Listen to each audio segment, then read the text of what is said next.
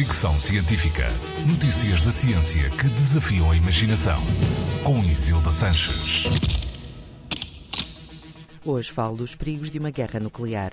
Um estudo americano, recentemente publicado no Nature Food e que levou décadas a concluir, afirma que mesmo um pequeno conflito nuclear entre duas nações pode provocar fome em todo o mundo.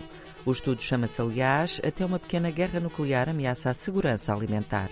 Segundo os autores, a fuligem das cidades a arder iria cobrir o planeta e arrefecê-lo, refletindo a luz do Sol para o espaço. Isto seria desastroso para a agricultura e colocaria milhões de pessoas em risco.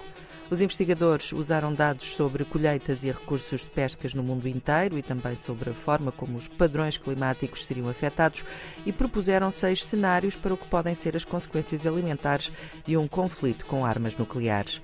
Nenhum deles é positivo. Além dos mortos provocados diretamente pela guerra, a falta de alimentos que se seguiria iria devastar grande parte da população do planeta. No caso de um conflito menor, que os cientistas associam a um possível confronto entre a Índia e o Paquistão, por exemplo, seriam libertadas a 5 milhões de toneladas métricas de partículas, o que se traduziria numa grande quebra na produção alimentar e num desaparecimento de 8% das fontes de proteína. À medida que a dimensão do conflito aumenta, também as suas consequências. Numa guerra nuclear entre Estados Unidos e Rússia, segundo este estudo, resultaria na eliminação de 3 quartos das fontes de calorias. O hemisfério norte tende a ser o mais afetado em qualquer dos cenários, com grandes perdas na produção de fontes de calorias e também nas pescas.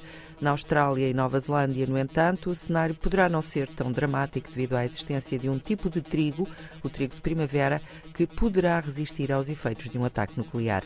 Ainda assim, dada a turbulência que se seguiria a um conflito desta natureza, não é seguro dizer que alguém estaria a salvo, admitem os autores do estudo, até porque, caso algum conflito ocorra, as zonas menos afetadas deverão ser procuradas por refugiados das zonas mais críticas.